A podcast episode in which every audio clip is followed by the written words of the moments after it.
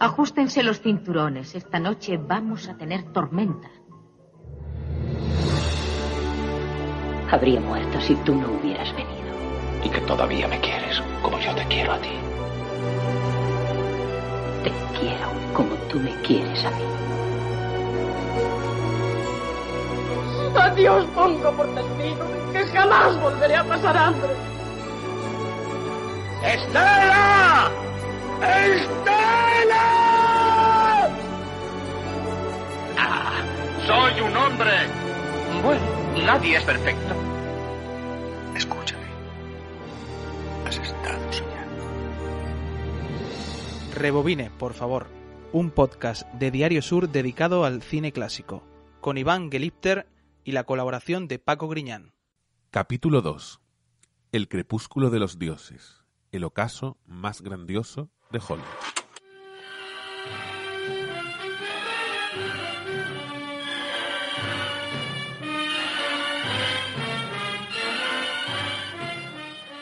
La industria del cine en Estados Unidos, encarnada en Hollywood, ha pecado desde sus orígenes de cierta endogamia que en ocasiones se ha traducido en un exceso autorreferencial.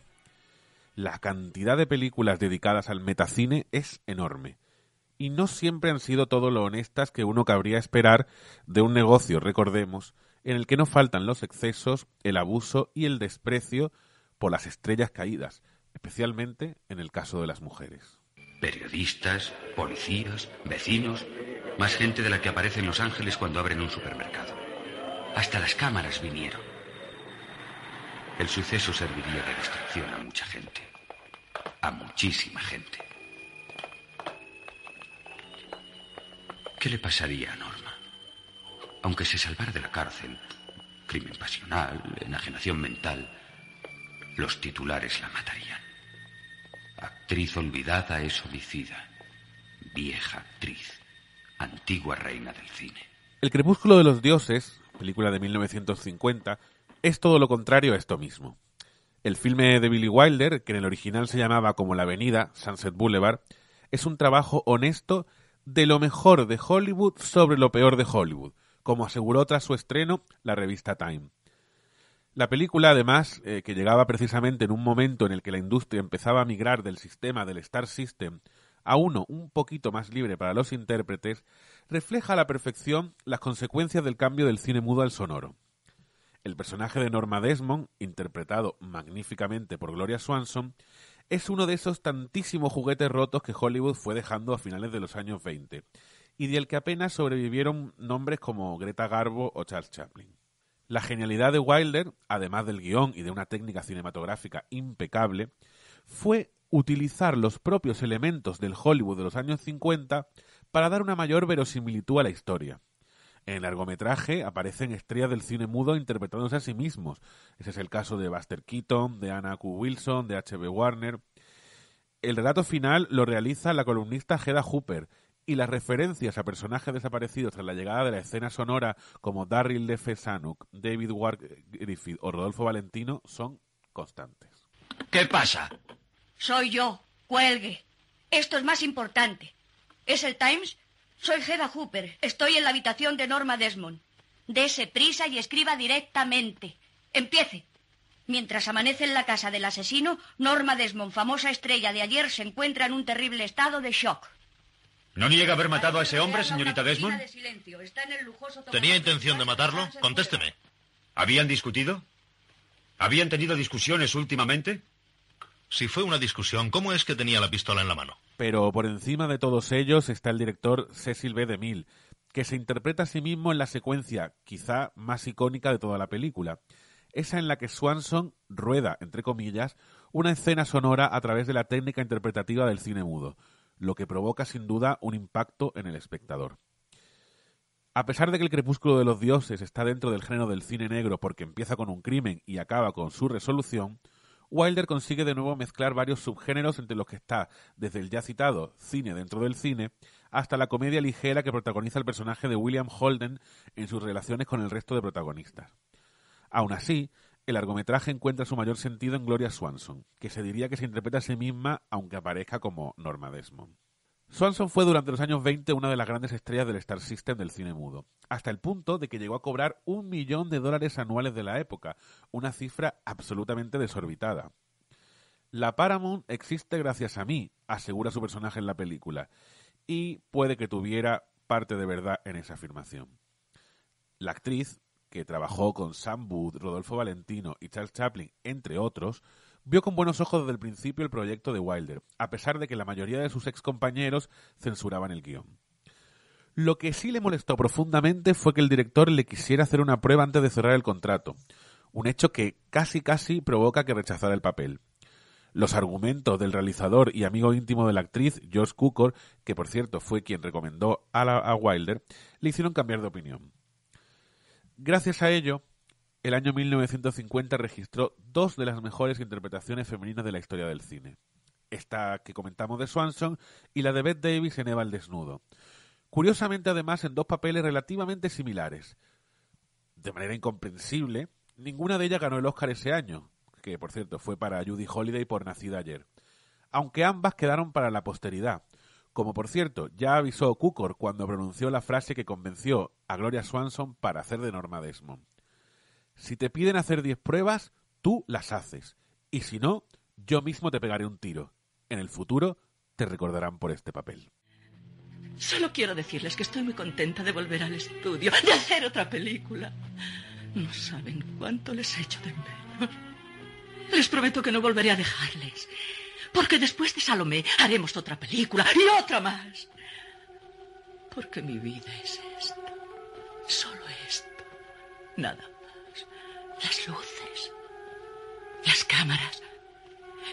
Y la gente que mira en la oscuridad. Cuando quiera, señor de Mil, estoy lista para rodar.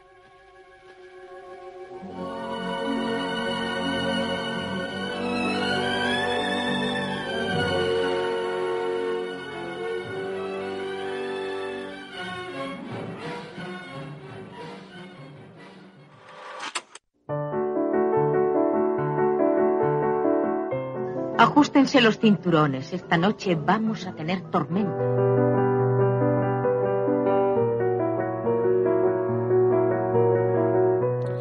No se preocupen, ¿eh? que el podcast no ha empezado del principio ni nada por el estilo. Pero es que aunque nosotros empecemos esa sintonía con la frase de Valdenudo, había que repetirla. Porque la temática que hemos elegido para este segundo episodio es, para mí, para mi gusto y seguramente para el gusto de nuestra invitada que ahora presentaré, la mejor película de toda la historia del cine. Pero antes vamos a presentar a mi compañero Paco Griñán, como siempre, en el segundo episodio. Paco, ¿qué tal? ¿Qué tal, Iván? ¿Cómo estás? Pues hoy tenemos una temática que a mí me encanta, ahora, ahora profundizaremos en ella. Y bueno, eh, es un lujazo tener en este segundo episodio pues a otra, a otra premiada con un Goya, este, en este caso como, como esa dirección Nobel, a la Berría. Muy buenas. Hola, ¿cómo estáis? Encantada de estar con vosotros. Qué lujo, ¿Qué lujo poder tener a Arancha aquí después, después de, del bombazo que pegó hace un par de años con Carmen y Lola, que fue una maravilla de película. Y ahora, antes de que termine el programa, le preguntaremos, porque yo creo que está haciendo algo para 2021, pero eso ya lo dejamos, lo dejamos para el final.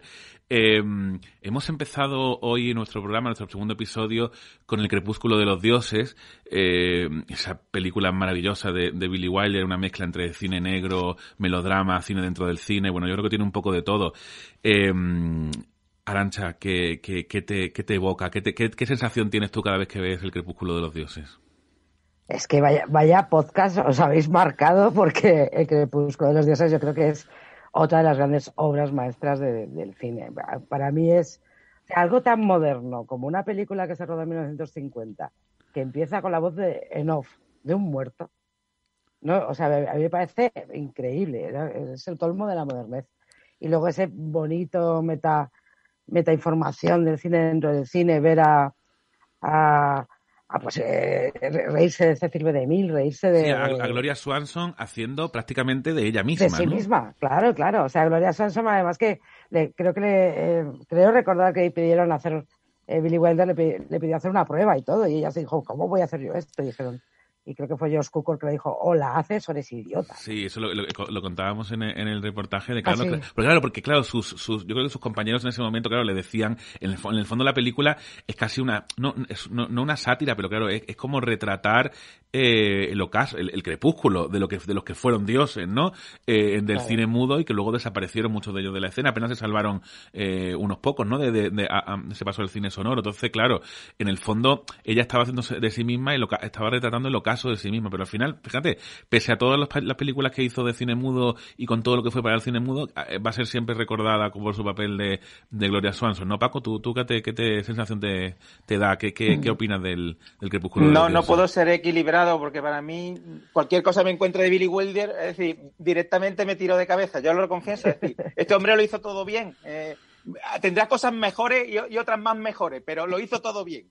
Eh, y, para mí, cualquier película con que me cruce, muchas veces que, que te encuentras en la dota por la mitad, es que me siento y, porque para mí Billy Wilder es uno de los grandes maestros, si no el gran, eh, que, que, al menos tengo una preferencia personal poner absoluta. Y la verdad que este, este, este podcast nos va a quedar muy metacinéfilo, diría yo, ¿eh? porque eh, son dos películas que hablan en el fondo del, del, espectáculo. ¿Eh? ¿eh? Eva el desnudo y Sunset Boulevard, el, Crepúsculo 10, eh, son dos películas que en el fondo vienen a hablar de lo mismo, además con dos personajes femeninos impresionantes. Bueno, más de dos personajes, pero bueno, con dos protagonistas brutales, ¿no? Que yo creo que en es, y encima sorpresa que me la ha llevado hoy.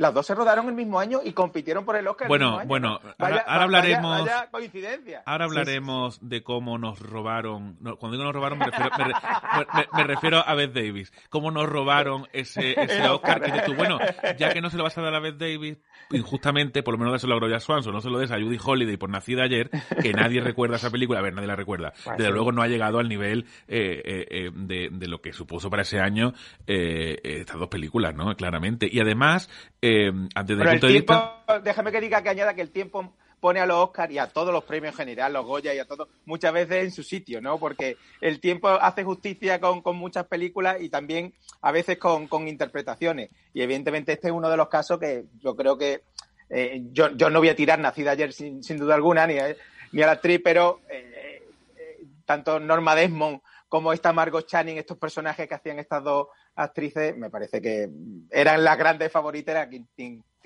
tendría que haberse olvidado. Si os, si os dais cuenta, es que la analogía entre las dos películas seleccionadas por vosotros es increíble. O sea, son dos actrices que han llegado a una edad madura donde ya se sienten eh, en, ese, en ese limbo que los actores pueden seguir manteniendo ciertos, ciertos personajes, pero que las actrices empiezan a, decaer. Es un poco la metamorfosis de, la información que hay dentro. Los dos hablan de Zanuck, los dos hablan, eh, tiene un personaje que se llama Max, que mi hijo se llama Max, y se llama Max por Eric von Stroheim, o sea que imaginaos. Y, los dos son como, se hacen todo el rato chistes internos sobre lo horroroso que es Hollywood, porque acordaos que, el marido de Margot se va a rodar una película a Hollywood y es como, no vayas allí, que te van a devorar las californianas y el sol. Claro. Y, se hacen chistes de, de Emil, de Sanok, de, algún Hooper, o sea, es una pasada. Bueno, e, e, ese principio. Coinciden en muchas cosas y las dos son, y es curioso porque una es, eh, casi es un thriller, que tiene ese punto de... Cine negro. De, cine negro, que es Sunset Boulevard, pero también tiene ciertos momentos cómicos donde puedes incluso sonreír con, con Stroheim. Pero de pronto también tienes Eval Desnudo, que es un drama, que también tiene un thriller, que tampoco, si la primera vez que lo que la viste, ya no sé si lo recordéis, pero, pero yo recuerdo perfectamente la sensación de ahí va lo que es Eva, ¿no? Sí. De descubrir el, el, Qué mala es, qué mala es. Qué mala qué es. Mala es. Bueno, vamos a escuchar una, eh, un corte de, de Eva el Desnudo. Eh, vamos a escuchar un corte en el que, para poner un poco en, eh, a, un espectador incauto que aún no lo haya visto, vamos a poner una escena de cuando, una, una fiesta que organiza la protagonista, Margot Channing, donde ya relación con Eva, eh, que es una, una fan a la que ha contratado para que como asistente, ya su relación empieza a ser un poco regular. Y, como muy buena hace el personaje de, Margot Channing, de, eh, el papel de, de Beth Davis, ella ya ha bebido bastante y ya se ha fumado sus cigarros y pues pasa esto que vamos a escuchar ahora. No te levantes. Y por favor basta de actuar como si yo fuera una reina. Perdona, Margo, no era mi... Fuera de una colmena, Margo, tu comportamiento nadie podría juzgarlo nunca digno de una reina. Estás en una colmena, Bill, ¿no lo sabías? Entre abejitas laboriosas con su aguijón que hacen miel noche y día. ¿Verdad, nena? Margo, por Dios. Por Dios, no te pongas en institutriz. Yo no tengo ese buen tacto tuyo. Ojalá hubiera podido ir también a Red Clive, pero papá no lo consintió. Necesitaba que le ayudara en la tienda. No me porto bien, ¿verdad? O hay que decir comporto. Refunfuñas como un cascarrabias. Estás magnífica. ¿Qué esperamos para irnos? ¿Y tú te llamas autor dramático?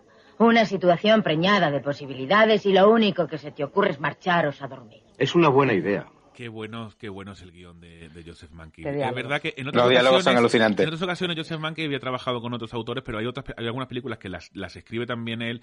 Eh, hablamos precisamente en el primer episodio del, del, del podcast sobre, sobre Joseph Mankiw y la influencia que tuvo Herman Mankiw y su hermano en él. Y yo creo que aquí está totalmente ya desatado ese, ese guion y esa interpretación, que además curiosamente en la película eh, se pensaron un montón de actrices eh, como Claudette Colbert, como Barbara Stanwyck para hacer ese papel y, y resulta increíble porque con la perspectiva mm, imaginarnos Eva al desnudo sin, sin, sin Con no tiene ningún ¿Te sentido. imaginas? O sea, habría sido... Las dos serían como un poco Eva, ¿no? Mira, Claudette Colbert, Susan Hayward, Marlene Dietrich, Barbara Stanwyck, Gertrude Lawrence, o sea, una cosa eh, me sí. parece increíble. Cómo, cómo esta película no tendría ningún sentido si no fuera Bette Davis. No, lo que has dicho, yo- el guion es, es que es formidable y ganó- de hecho ganó el Oscar al guion. Yo, po- nada más que por firmar una de esas frases que dice esta película, yo de, de verdad que, que mataría porque me parece que tienen una chispa, un ingenio, una mala leche. Es decir, eh, eh, el, el guion es, es formidable. Pero hay una cosa que, que escuchando el corte mm, tengo que decir. Estoy enseñando ahora mismo mi DVD de Eva al desnudo, aunque no lo pueda ver, pero aquí Arancha me, me lo puede ver Sí, sí. e Iván. Y esto hay que verlo en versión original, porque aunque los doblajes en España, y particularmente de esta época, porque todos hemos crecido en esta época con los doblajes, ahora hoy día sí estamos viendo versión original, la película hay que verla en versión original porque no está tan forzada ese papel y esta escena de la fiesta de ella, que está bebida pero no está borracha. Totalmente Y- de acuerdo, de que conste y- que y- hemos puesto el doblaje, y pero en- hemos puesto el doblaje para que la gente, todo el mundo lo pueda Sí, sí, entender. para ¿no? que, Pero- evidentemente, para que la gente, efectivamente, en, en la radio tenemos que utilizarlo, ¿no? No, es imposible un subtítulo. Pero que eh, en la versión original, el- eh, la medida de su papel es- está, creo que en la medida justa, que ella eh, tiene una chispa, pero no está tan borracha como aparece en este, en este, en, en este corte, ¿no? En el- o, como aparecía en, la versión subtitulada. Pero antes de todo, yo voy a hacer una confesión.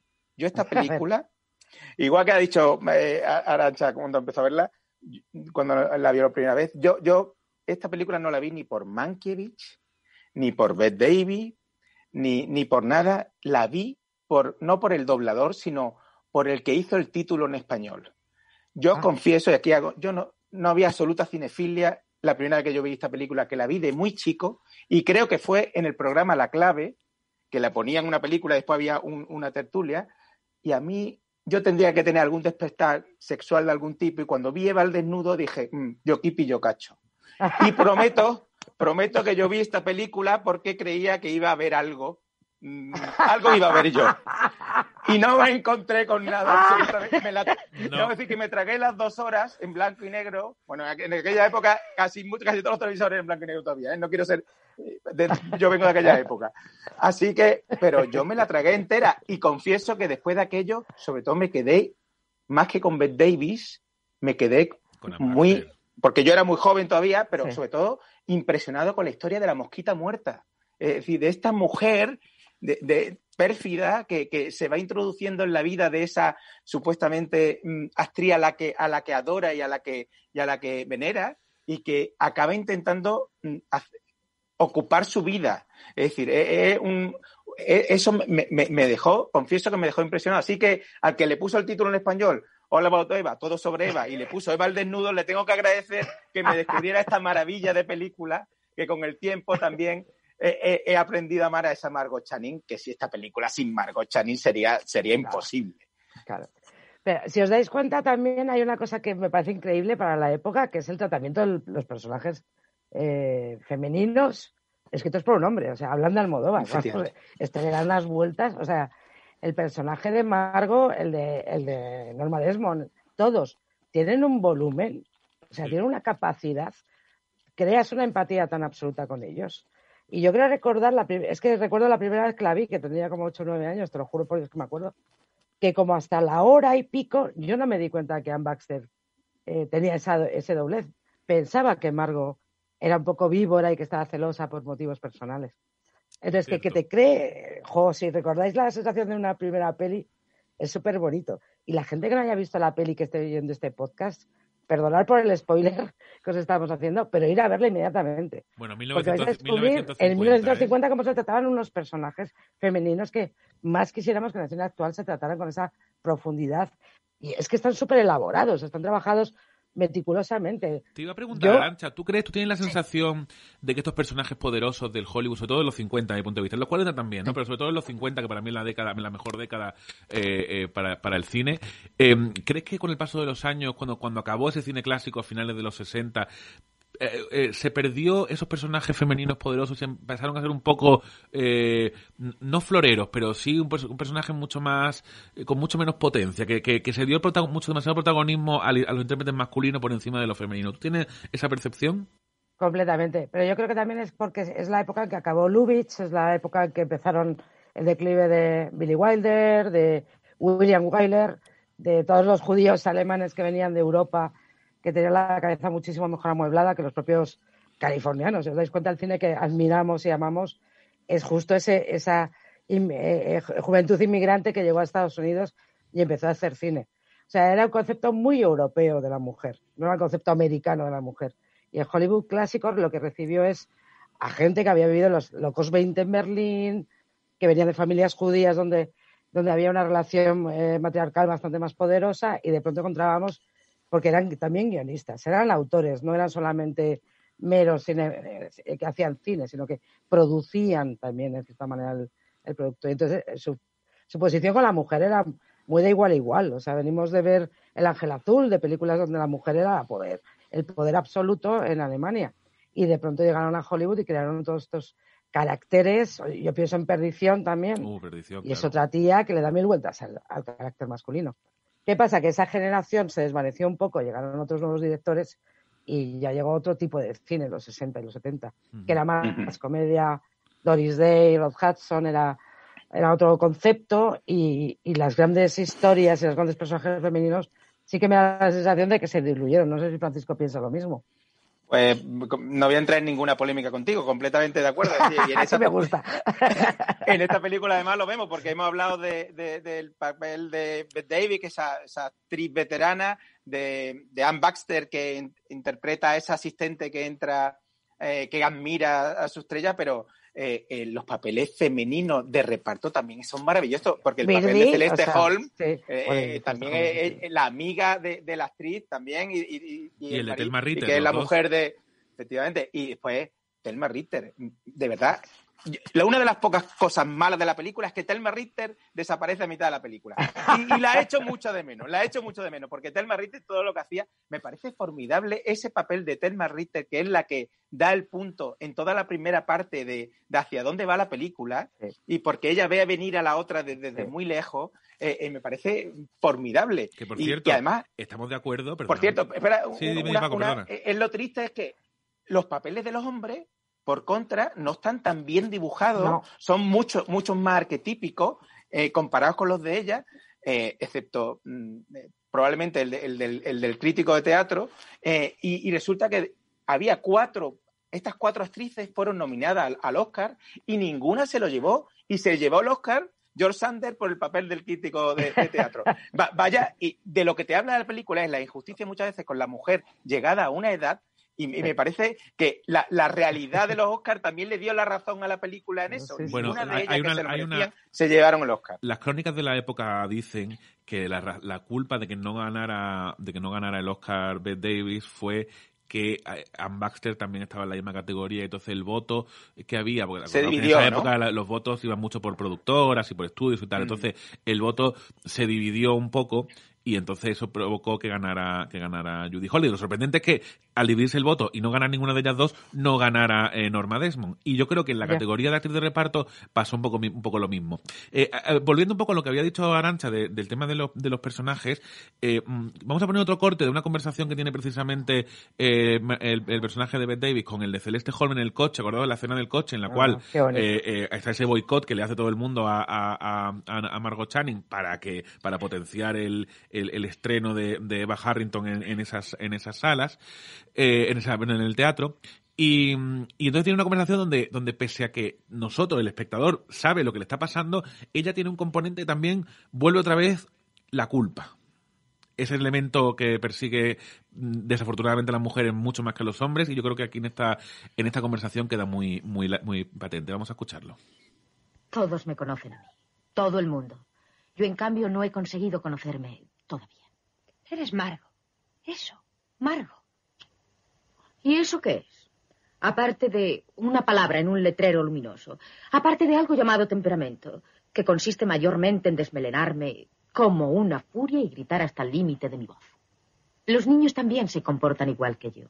Se tiran al suelo y patalean, se emborracharían si pudieran, cuando no consiguen lo que quieren, cuando se sienten faltos de apoyo o de cariño. Pero ¿y Bill? ¿Qué pasa con Bill? Está enamorado de ti. Quiero a Bill más que a nada en este mundo. Le necesito. Necesito que me quiera. Pero a mí, no a Margot Channing este diálogo yo creo que es muy representativo. Es la clave de la peli, sí. es De, de, de, lo que, de toda la, la doblez toda de, ese personaje, toda la complejidad del personaje, de una mujer que ha sido estrella, que ha cumplido 40 años y ve que los papeles a los que, a los que puede aspirar ya cada vez son menos, que ella misma se siente ridícula haciendo un papel de joven mm. y que al mismo tiempo eso tiene un paralelismo totalmente con su vida, con la con su relación con este, con este guionista. No sé, a mí me parece que este, este diálogo en el coche, pese a lo que le están haciendo en ese momento, pese a lo que está ocurriendo en ese momento, esa, esa, esa conversación, eh, ella eh, encima se siente mal, ¿no? Pese a lo que le están haciendo. Hay una cosa también muy curiosa, lo que acaba de decir el diálogo, que me recuerda un poco a una. Uh, supongo que habréis leído la biografía de, de Bette Davis, ¿no? Mm. Que sabes que en, la película se enamoró locamente de, de Kerry Middle y hubo un romance durante toda la. que estaban escondidos eh, detrás de bambalinas todo el tiempo haciendo cosas muy malas y que está a todo el mundo del equipo encantado porque por primera vez Beth Davis no está enfadada con nadie. Y cuando se divorciaron, eh, ella dijo, es que Gary se enamoró no de mí, sino de Margot. Claro. Creo que es un poco lo, que, lo mismo que le estaba pasando en, en esa conversación en el coche, ¿no? Pues justo esto es lo que habla, soy una mujer, ¿no? Que me hace, Además, eh, mucha gracia ese día. Eh, me encanta este diálogo y de hecho yo, yo, yo quería hacer referencia a él porque aunque la peli habla del espectáculo, del teatro, de la interpretación, de ese mundo, habla de la ambición, habla de la mentira, pero en el fondo, e, ese diálogo y, el posterior que también se refirió eh, Iván de, en, en, la mesa cuando estaba hablando de que ella en el fondo lo que quiere ser es persona, es una película sobre las relaciones humanas, es una película sobre la vida. Y, aunque, aunque sea, tenga todo ese celofán que tiene la, película en el mundo en el que se ambienta, pero en el fondo habla de sentimientos muy humanos. Y yo creo que es lo que uno de los que tiene la grandeza de la película, además de ese guion, de sus personajes, es que es capaz de tocarte cerca, aunque hable de ese mundo que en teoría es tan, tan extraño a cualquier persona como puede ser el del teatro y el de las bambalinas. ¿no? Arancha, tú que conoces un poco el mundo del cine, bastante más, o sea, quiero decir, lo conoces de una forma diferente a nosotros, ¿no? Em, eh, eh, eh, salvando la distancia, salvando los 70 años que hay entre una película y otra, pero em, tú tienes la sensación de que, sobre todo en el caso de las actrices, siempre hay un poco esa sensación de, de sobre todo con el tema de la edad, con el tema de, en fin, de, de, la sensación de culpa, ¿no? Por, por, no sé si tienes la sensación de que también ocurre, así ocurriendo a día de hoy entre Por supuesto, o sea, eso no, no tengáis ninguna duda, además que que creo que sucedió antes, sucederá y seguirá sucediendo, por desgracia. La mujer, a partir de cierta edad, pues la belleza física, eh, como sobre todo siendo actrices y, con el mundo de cara afuera al, mundo exterior, es muy importante. Y en cambio un hombre, no sé por qué, tenéis esa genética maravillosa. Mira Francisco, lo viejote, viejote que es y qué atractivo, que las canas, las arrugas siempre parecen como que se hacen más caballeros, ¿no? Y a las mujeres, en cambio, pues se nos caen los pechos, nos salen más arrugas y empezamos a, caer. Pero hace poco, por ejemplo, Sofía Loren, con la edad que tiene, ha hecho una película donde está espectacular. Y lo malo es eso, que las mujeres cuando llegamos a cierta edad las mujeres actrices empiezan a ser catalogadas de secundarias, no hay personajes. Son, además son madres, son abuelas, Exacto, pero no exacto, son, es. eh, no, no tienen ese protagonismo y lo que tú dices muy bien, son actrices de reparto, ¿no? Que, que- que Exacto. alguien le dé un protagonista a Sofía Loren eh, eh, es complicado. Quizá la única que se salva es Meryl Streep, pero, pero el- probablemente sea el- el- la excepción que confirma la regla. Pero fíjate, es que Meryl Streep jamás ha sido un arquetipo de belleza. Claro. Meryl Streep siempre ha sido como la gran actriz, pero no eh, nadie decía, oh, Meryl Streep, qué bueno está. No, era como la gran actriz y eso era como se puede mantener en el tiempo ser, un, ser una gran actriz. Pero habitualmente, por desgracia, en el cine, eh, actriz y belleza ha estado muy unido, que ha sido un error enorme, porque mira, Bette Davis, Claro. o sea, tampoco es una mujer muy atractiva, No. que digamos. Y, y el mejor papel que ha hecho en su vida Bette Davis después de Valdesnudo fue que fue de Baby Jane con John Bueno, Crawford. es un Entonces, interesante debate, pero hay, hay, de toque, hay de toque rebatir. El mejor papel A ver, dime, es claramente, eh, compitiendo incluso con, con Eva el Desnudo, es el de Amarga Victoria. Vamos, yo Ah, lo tengo, cla- bueno, eso lo tengo sí. clarísimo. Yo eso, pero Bueno, eso, es un, eso es un debate, eso es un debate, y- o el de Jezabel, ¿eh? Ojo con el de Jezabel, que por cierto, es un debate que eh, igual para, para otro momento también te llamamos para debatir sobre ello, porque yo sostengo... Me encantaría, porque yo, estoy con la loba ahí también. No, pero yo, yo sostengo que Vivian Leigh se copió Sí. de Bette Davis en Jezabel para hacer el papel de, de, de lo que el viento se llevó. Ostras, pues Ojo que eso es, eso, acabo de decir, acabo de decir una cosa que igual Yo me encuentro, lo que tengo claro que el de Davis no voy a discutir con Iván, eso lo tengo clarísimo. Ya, ya lo ve. porque- Bueno, es que lo- lo- ya que estamos aquí eh, en, una, en un ambiente íntimo, voy a contar una cosa que tanto Paco como Arancha lo saben porque lo han visto, pero yo tengo a Bette Davis tatuada en un brazo, eh, eh, precisamente en un fotograma de la película de Amarga Victoria. Entonces, bueno, quizás yo sea un poco sea un poco menos objetivo que mis dos que mis dos contertulios de hoy. pero Yo bueno. creo que este podcast deberíamos de todas formas acompañarlo con una foto de ese brazo, ¿eh? Igual, igual. Bueno, Sí, no, sí. la gente, si no la gente va a decir, esto, esto hay que verlo, por favor. No lo sé, no lo sé. Bueno, po- por cierto, hemos hablado mucho de Margot Channing, que es de quien hay que hablar realmente. Sí. Pero, ¿y si hablamos un poco de la maldad hecha persona? Vamos a escuchar un corte de la maldad. Soy una principiante en el teatro y tengo mucho que aprender de todos ustedes. Solo voy a decirles que me siento orgullosa y feliz y que considero este gran honor no como una recompensa por lo que haya podido hacer, sino como un símbolo de lo mucho que tengo que realizar todavía. Y además, yo estimo que me pertenece únicamente en parte. Qué mala, ¿eh? Porque además parece una, una con, ese doblaje, Sí, con porque esa esto voz lo escuchas suave. cuando, cuando hemos visto media película, bueno, Claro. casi la película entera, y dices, ¿será la tía mentirosa? Falsa. Por favor, falsa. Sí que es verdad que el doblaje, eh, en el caso de Anne Baxter, está súper logrado. Sí, o sea, sí, sí, sí, esa sí. voz meliflua de Yo no he roto un plato y la voz de, de Anne Baxter en, en- en la versión original tiene un poquito más de carácter. ¿no? Por eso ese Pero hay que reconocer que, que las dos secuencias que a mí me flipan de, de la amabilidad de Anne Baxter es cuando se está probando el vestido, que se lo coge a Margo y le dice que lo va a llevar a, a- a- a- al vestuario y la ve cómo espejo. está fingiendo los aplausos y con el premio. O sea, esas dos secuencias son, Sí. son de dices, oh, Sí, que la y- pillen ya, que la pillen ya.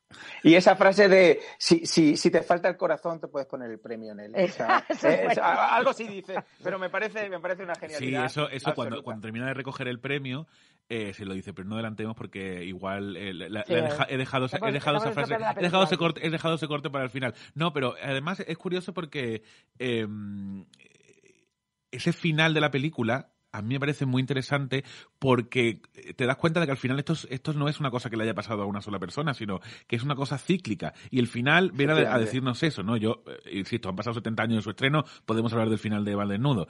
Al final de cómo, cómo, qué ocurre cuando viene una nueva y le hace exactamente lo mismo. Y ella se da cuenta, se da cuenta, el personaje de Eva, de Eva Harrington, de Anne Baxter, se da perfectamente cuenta que lo que ella ha hecho se lo están haciendo a ella y que no puede hacer nada, nada por evitarlo. Es magnífico. Y, pero tengo que es decir una que de formas. que tiene, sí. que tiene un final que para mí por lo menos es súper alentador, aunque gane todos los premios del mundo, la descubren y Margo encuentra el amor y está con su amor y, y le da igual el resto. Ella va a hacer obras ya de mujer mayor que decide además hablar con Joy y decirle, oye, ya, yo ya he superado esta fase. O sea, creo que Margo en el fondo lo que hace es purificar todo, todo el mundo de Margo y dejarlo lo mejor, ¿no? Y encima Eva, pues cree que va a ser una gran actriz y va a tener otra Eva a su vez, ese ciclo que dices tú que, que es tan maravilloso. A mí me gusta por ese final, me gusta mucho que las películas terminen como, como, como empezaron, con un redondar. ¿no? Y hablando de maldad, creo que no, no podemos hablar de maldad solo femenina, porque en esta película también hay mucha maldad masculina y ahí, ahí estamos los periodistas, porque ese personaje del crítico de teatro absolutamente pérfido, que se, se las sabe todas. Me encanta, me encanta la presentación del personaje que dice, yo no creo nada, pero esto, este mundo del teatro no podía funcionar sin mí. Soy crítico de teatro. Es decir, vaya tipo, vaya pagado de sí mismo, El pero a lo de la largo película, de la película precisamente. lo, lo demuestra, ¿no? También lo demuestra, ¿no? Una- un- además es un, personaje guadiana que aparece y desaparece en momentos clave. y Ahora, Paco, Paco, que- convendrás que es el conmigo. mejor personaje masculino. Convendrás conmigo, Sí. Paco, que eh, los periodistas no tenemos ese No, poder. no, no ¿eh? salimos nada bien parados. No, y que, y que- y que ojalá tuviéramos ese poder de, de- de poner actores y actrices a nuestro, a nuestro parecer. Bueno, eh, en la hay, ¿eh? yo, lo te- yo lo tengo. eh, yo no Ah, sé espera, Una cosa, que ha hecho una cosa interesante, Arancha. ¿Alguno hay? Algunos hay. Hay, o sea, tú lees una serie de críticas de algunos periódicos Sí. y esa película te la hunden o te, o te la levantan. La película sí, Y lo es cierto. sabéis. Es cierto. es Y lo cierto. sabéis quiénes son, son Sí. tres. Pero hay uno en concreto que además Sí. es muy complicado y que le gustó Carmen y Lola, o sea que yo le quiero Sí, más. es cierto que le gustó, es cierto que le gustó. No, no, no, no, no, se- no señalaremos, pero todos los que estén escuchando este podcast saben Hasta me mandaron memes diciendo la película le ha gustado incluso a Pues sí, pues sí, Carlos. cierto. No lo mencionemos porque no, lo mencio- no lo mencionemos. no lo mencionemos, que, igual algún día le Pero sí que pueden, sí que pueden ampliar, o sea, pueden hundirte una película, ¿eh? os lo digo de verdad, porque hay una serie de críticos que yo por lo menos también sigo, es decir, Sí, claro. pues Luis Martínez, mucha gente, Echerola, o sea, hay gente Sí, muy Bollero buena. y Luis Martínez básicamente son los dos, las dos personas que más, en fin, que más, más se leen sus críticas. Eso es una realidad. Exacto.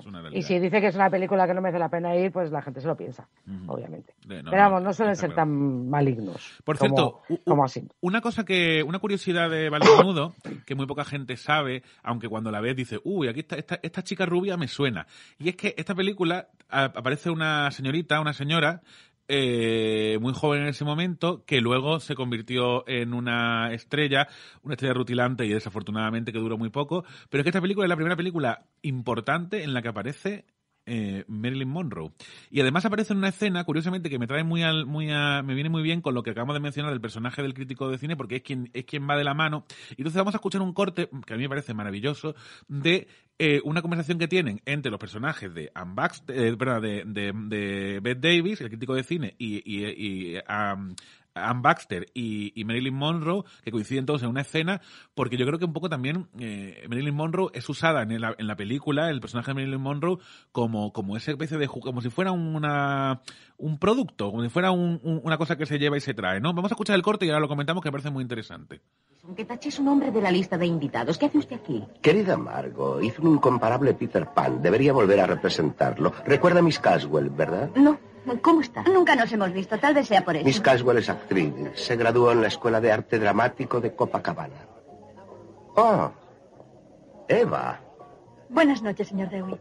No tenía idea de que se conocieran. En realidad esta es nuestra presentación formal. Solo nos hemos encontrado de paso, Así me conociste a mí. De paso. ¿cierto? Eva, una antigua amiga de la madre del señor DeWitt. Miss Caswell, Miss Harrington. Miss Caswell. De verdad, eh, si, si- ustedes no están escuchando en la radio, ¿vale? Pero, pero sí. La Escuela de Teatro de Copacabana. Es que no, lo que le estaba Sí, diciendo sí, que es la que gente, no, una la gente nos está escuchando, nos está escuchando, pero sí, pero nosotros que nos estamos viendo, estábamos los tres durante todo el corte muertos de risa porque han sido un minuto y en un minuto podemos puedo hacer un comentario de texto de una hora y media.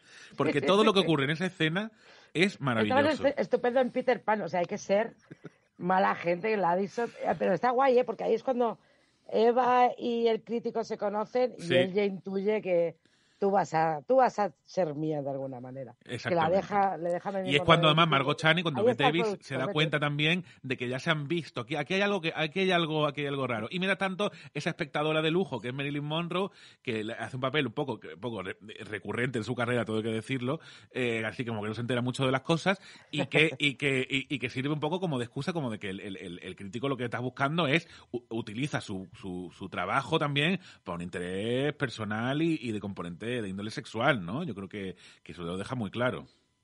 Sí, sí. Totalmente. Además que creo recordar que Addison justo le dice, mira, ahí está Max, el productor, le quita la estola y, y lo primero que creo que dice algo así Marilyn Monroe como, uy, qué, qué pinta de pringado tiene. Y él le dice, es que todos los productores son así, vete para allá. Y la dirige directamente, "Va, consigue tu nuevo papel, ¿no? Y yo creo que es increíble que Marilyn está representándose casi a sí misma.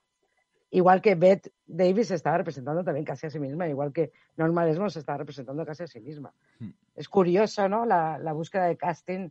De, y además que es curioso porque también, luego Billy Wilder, no sé si fue en el 56, trabajó con Marilyn Monroe en Someone Like Hot. Sí, en- claro. en- ah, en- Con falda de con loco. sí. está, y que han estado como, ¿sabes? Eh, fue una, lo que os digo, fue una generación que miraban lo que hacía el otro y que veían actrices, jugaban con ellos y trabajaban en conexión en cierta manera. Bueno, Marilyn Monroe, Marilyn Monroe además ejemplifica eh, de nuevo eh, un juguete roto de, de Hollywood, un juguete roto, un juguete maltratado por, por el alcohol, por las pastillas, por más maltratada por el alcohol, por las pastillas, por los por los, las parejas que tuvo, porque recordemos que, que la última película que hizo ella, que fue Vida Rebelde de John Huston, que el guion era de, de Arthur Miller, que en ese, en ese momento su marido, eh, ella, ella estaba presionada no solamente por John Huston, estaba muy presionada en esa película por Arthur Miller, a sabiendas Arthur Miller de que ella estaba en uno de, sus, los peores momentos de su vida. Y después de aquello, es que yo creo que vivió siete ocho meses más.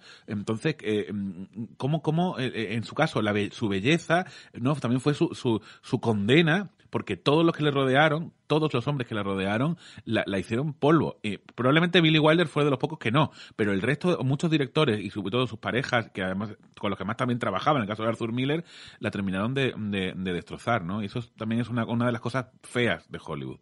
Yo Y, está que- presente en la, eso está muy presente ahí en la película. Que aunque hable del teatro, pero es verdad que Hollywood eh, está detrás, corre detrás de- como un fondo que, que- que siempre está ahí. Y hay una escena, en esa escena de la fiesta, de este diálogo último que hemos escuchado, que me encanta, que es que a esta fiesta llega de pronto una gran actriz de Hollywood, que se supone más famosa incluso que Margot Channing, que está en su casa dando esta fiesta. Pero la actriz jamás aparece, salvo con un detalle que me encanta. Y es que allí todas van con abrigos de pieles alucinantes. Y de pronto aparece eh, eh, eh, esta Thelma Richter, con, con- con- que, es la criada, la asistente personal de, de- Margot, con el abrigo de, de esta estrella de Hollywood. Y es el mejor abrigo de todos. Tú puedes haber sido el, el- el más importante en el teatro, pero jamás vas a llegar ya al nivel de Hollywood, ¿no? Ese mundo que de pronto le ha pasado por encima al teatro también, y resulta que el abrigo de Bison, y están todas las mujeres mirando. ¿En quién y- y en tiene quién chiste quién pensabais? Formidable que es que dice ella. Tira, tira también el, el abrigo sobre la cama, que está todo lleno de abrigo, y dice, esto parece un depósito de animales muertos. Eso, eso es que me buenísimo. parece una frase, Eso es vamos, por favor, eh, que es, es formidable, ¿no? Pero con, con esa metáfora dicen qué está pasando ahora mismo en el mundo del espectáculo, Oye, en ese ¿quién- momento, en- en, el año 50. ¿En quién, ¿no? creéis que pensaba, formidable. ¿En quién creéis que pensaba Joseph Mankiewicz cuando habla de esa, cuando es una actriz de Hollywood? Yo siempre he pensado, no sé por qué, no tengo, no me baso en absolutamente nada, pero siempre he tenido la sensación de que hablaba de Catherine Hepburn. No sé por qué, ¿eh? Ah. no sé si, si eh, eh, igual no me acuerdo exactamente si hace alguna descripción más que me hace pensar eso, pero tengo la sensación de que era ella, no sé.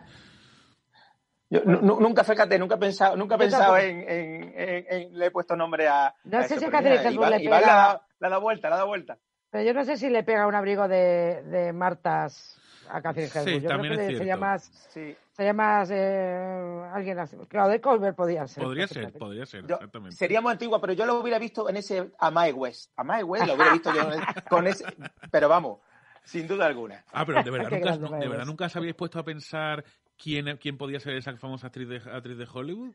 Nunca. de Hoy, me, hoy me has hecho pensarlo ahora. Además, ¿sabes lo que me pasa? Que eh, no sé si os pasa alguna vez, pero estas películas que he visto tantas veces y te gustaría saber algo que, que no que no que se termina sabiendo, que por mucho que la sigas viendo, dice, tienes esa, esa sensación de que a ver si esta vez lo dice, ¿no? A ver si esta vez cambia algo y lo dice. Yo, a mí eso me, me pasa, pero bueno, eso ya es un comentario un poco friki que ya... eh, Eso es un poco de friki. Sí. Sí. Oye, eh, Arancha, antes de, de, de irnos, bueno, yo no es que no me iría nunca, pero bueno, tenemos que terminar en algún momento. Eh, te quería preguntar, eh, bueno, vienes de Carmen y Lola, que la verdad, mm, aquí, eh, vamos, mm, a, Paco y a mí nos encantó la película, ya lo, ya lo sabe, además tuvimos el lujo Sí, señor. de que fueras, de que fueras, me me dice, mira, nuestro técnico Borja me comenta por aquí, me, dice- me hace señas por aquí y me dice que a él también le encantó. Él también. Viva Borja, viva Eh, Borja. y, y además tuvimos el- la suerte de que te, en la- fuiste portada de la, del segundo número de la revista Six, nuestra revista LGTB, eh, co- con esa, gracias a esa película. Yo estaba sentado en mi salón deseando que ganaras el, el Goya la mejor película. Yo creo que, yo siempre- quiero pensar que nos quedamos a, a muy poquita distancia, pero bueno, eh, el- el- la, la dirección Nobel ca- cayó, que esa era importante. Eh, ¿Qué nos vamos Pero, a...? Iván, déjame decirte Sí. que yo estuve eh, esa noche en Sevilla, que le, eh, que le dieron el Goya, y tú tenías que ver, yo creo que apareció, porque aquello terminó tardísimo, y ella apareció sobre las 3 de la mañana por ahí, en la sala de prensa, después de pasar por 40.000 sitios, y venía derrotada, pero completamente, pero con una cara de alegría, que yo esta mujer eh, venía con una cara de alegría y, y decía, echadme lo que queráis, preguntadme lo que queráis, que estoy aquí para... Y, y se veía, y me pareció que era un- además un Goya muy merecido porque para mí creo que incluso ese año se quedó corto porque yo creo que era Se una de las corto, películas claro que se quedó de- corto. del año. ¿eh? no- no te Bueno, parar ya que me, está- me estoy poniendo roja y, y de vergüenza. Bueno, a ver, tengo que hacer dos preguntas. Una, A ver, desde, si tú ganas un Goya Dirección Nobel, ¿te ofrecen más trabajo? ¿Tienes más posibilidad de hacer trabajo? Esa es la primera pregunta que yo te quiero hacer. sí, es cierto. O sea, de pronto, ten en cuenta que yo hace de tres años era cortometrajista, no me conocía ni el tato. Y yo hacía, llevaba ocho cortos, dos documentales, había hecho de todo. Y llevaba trabajando desde los 18 años en el cine de técnico, porque quería trabajar en el cine. Porque amo el cine más que, que el aire que respiro. Y de pronto, pues te colocan en un sitio donde la gente te, te, te ve. Y sí, me han surgido ofertas, por ejemplo, la película que, que, que estoy ahora terminando el montaje, pues es un encargo de Antena 3 y de la zona, una comedia, y me ha surgido, pues he hecho el CID, el último capítulo de la primera temporada, eh, me han surgido otras opciones, tengo, ahora tengo la opción de hacer mi segunda película personal dentro de, eh, pudiendo dar más que bocadillos a la gente como sueldo y, y tener una cierta producción, o sea que sí. Bueno, te, te pregunto directamente. La- la- eh, en 2021 veremos una película eh, dirigida por ti que se va a estrenar en los cines, que se llama... La familia perfecta. ¿Y que qué se además puede habla adelantar? sobre una mujer de 50 años, o sea que tiene mucho que ver en colación con. Y que, con- se- que- que, eh, creo que sale eh, José Coronado, ¿no? Me parece, Belén Rueda, me ha parecido ver... ¿No? Ah, Sí, Carolina Ayuste también está, Gonzalo de Castro, el gran Gonzalo de Castro, que es un actorazo como la Copa de un Pino, Pepa y Norte, increíble, Jesús Vidal, y es una comedia bastante divertida sobre... He intentado hacer una comedia no tan típica española como, como estamos acostumbrados, porque yo soy muy de cine clásico, como, como Ya, habéis visto, ¿no? Por, sí. por mis sensaciones. He intentado hacer ese tipo de, de cine, es complicado porque, claro, los genios son, son los genios que eran y, y yo soy una, una pequeña cineasta, pero he intentado darle ese puntito que tienen las comedias clásicas de, de enredo, de diversión, y tiene un punto bastante divertido porque los personajes femeninos molan un montón. Molan más que los tíos. Eso Ya. también es un error, pero bueno, es lo que hay. Y sobre tu segundo proyecto personal todavía no se puede contar nada, ¿no? Pues mira, es- ¿ves esa pared de ahí que está? Tengo ahí todos los posits de las secuencias, voy por las 70. Del guion, ¿no? ¿Qué? Sí, del guion.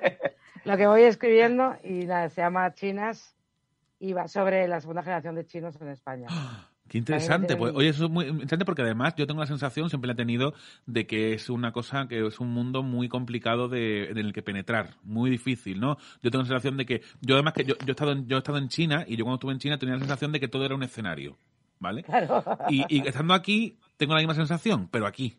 Entonces yo creo que, que, eh, lo complicado de tu película habrá sido la, la parte de documentarte, imagino, ¿no? Porque... Estoy en ello, por eso estoy escribiendo, llevo un montón y muy lentamente porque sí que es verdad que es una cultura muy dispar, muy diferente a la nuestra y que viven en, en un- en una especie de, de- de mundo interno donde siendo no chino es muy complicado acceder. Ya no solamente por ellos, es por nosotros, es una cuestión cultural, es una cultura tan diferente.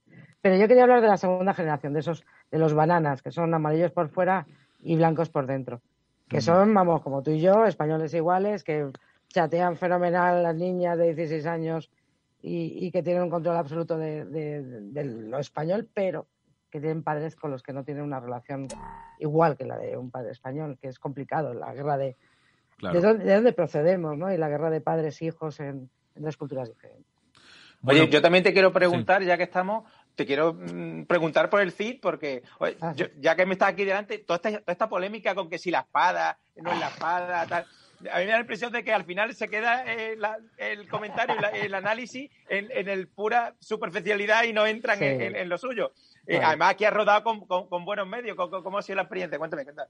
Bueno, la experiencia ha sido brutal. O sea, tú sabes lo que es de pronto tener, pues eso, 300 figurantes, pedir cabezas calientes, que son maquinaria carísima, y poder hacer un poco lo que quieres. Ya, os digo que el mío es el último capítulo de la temporada, que si veis que hay una evolución y, y cambia mucho el, el concepto porque yo dije, oye, yo sé hacerlo, pero yo no sé hacerlo a mi manera. Yo no sé hacerlo como, como lo pueden hacer los demás. Yo voy a hacer mi... mi- mi Pero bueno, si piden, si piden una firma, digamos, como, como, Sí. como directora, tiene que pedir lo que hace la directora, claro, evidentemente. No Claro. te van a pedir ahora eh, una cosa que no, que no hace. Eso, pero eso me parece bien que cada capítulo tenga una, una dirección que se note un poco ese, ese matiz. Yo creo que me parece muy interesante. Bueno, a mí el último me ha fastidiado porque se ha quedado demasiado en el aire. no, no la he visto, no contéis nada, no la he visto más, y nuestros, y Yo nuestros visto la oyentes temporada, si puede que cuento. tampoco. Bueno, bueno, Bueno. yo creo que había una hecho un gran brutal, pasaba Sí, a sí, había, además este tipo de producciones que no son habituales en España, me parece que es una, una producción muy honesta y, yo creo que y además recupera un personaje al que no se le ha hecho justicia casi nunca desde, el cine o se le ha hecho de una manera grandilocuente. Oye, y, está bien, está bien traerlo a nuestros días, también hablar de, verlo desde nuestros días y tratarlo, ¿no? Yo creo que, que se ha hecho una serie muy, muy que merece la pena verla. Está en Amazon por si alguien la quiere ver y, y merece la pena. Bueno, pues con esto nos vamos a, a despedir. Eh, Paco, muchísimas gracias por de nuevo por estar aquí, por, por, por haber debatido con, con nosotros. Arancha ha sido... Muchas gracias a ti. Déjame que le diga a Arancha que Sí. igual que sus películas, eh, ahora eh, normalmente cuando la estrena ponen eh, la película fantástica de New York Times, ahora yo en mi currículum que sepa que me voy a poner viejote atractivo Arancha Echevarría. ¿eh? A partir de ahora eso me lo quedo. Pero el viejote era para Me ha jorobar, pero encantado, creo que no. me ha encantado. No, no, le ha encantado, le ha encantado, vamos, le ha Me ha encantado. Iba a Eh, decir madurito interesante, pero como es muy típico, lo he cambiado. Arancha, muchísimas gracias y, y por estar en este segundo episodio de la primera temporada y te llamaremos para la, la próxima temporada, así que ya ve pensando qué película podemos, podemos elegir. Eh, Vamos pero a vamos, liar, ¿eh? un, melo- un melodramita bueno, con un Era lo final, a con un decir, final estás pensando ahí- terrorífico y, y, y, y, y, y- y- y malvado, no me importaría, o no sé, una- no sé, ponte... Oye, que- el, el cielo- cabaret, que el el cielo- cabaret que hemos dicho antes también no estaría mal, ¿eh? Mira, pero yo- vámonos al clásico, que cabaret todavía lo puede ver la gente. algún mo- Isabel o La Loba o Carta a Tres Esposas. es que- Bueno, ahora es esposa, Manke- Mankiewicz de nuevo, eh, maravilloso, pero yo, yo, yo, el personaje más malvado que se me ocurre de toda la historia del cine es el de que el cielo la juzgue, no sé si lo habéis visto, Oh. pero, pero esa película también también tiene tela. Bueno, nos despedimos con esto y nos despedimos, por supuesto, con, un- con, la, con la voz de Margot Channing, como no puede ser de otra manera. Muy buena, muchas gracias por habernos escuchado y nos vemos en el siguiente episodio y ya saben, como siempre, en Rebobine, por favor. Hablaste bien, Eva. Pero yo no me preocuparía mucho por el corazón, ya que siempre puedes poner ese trofeo en su lugar.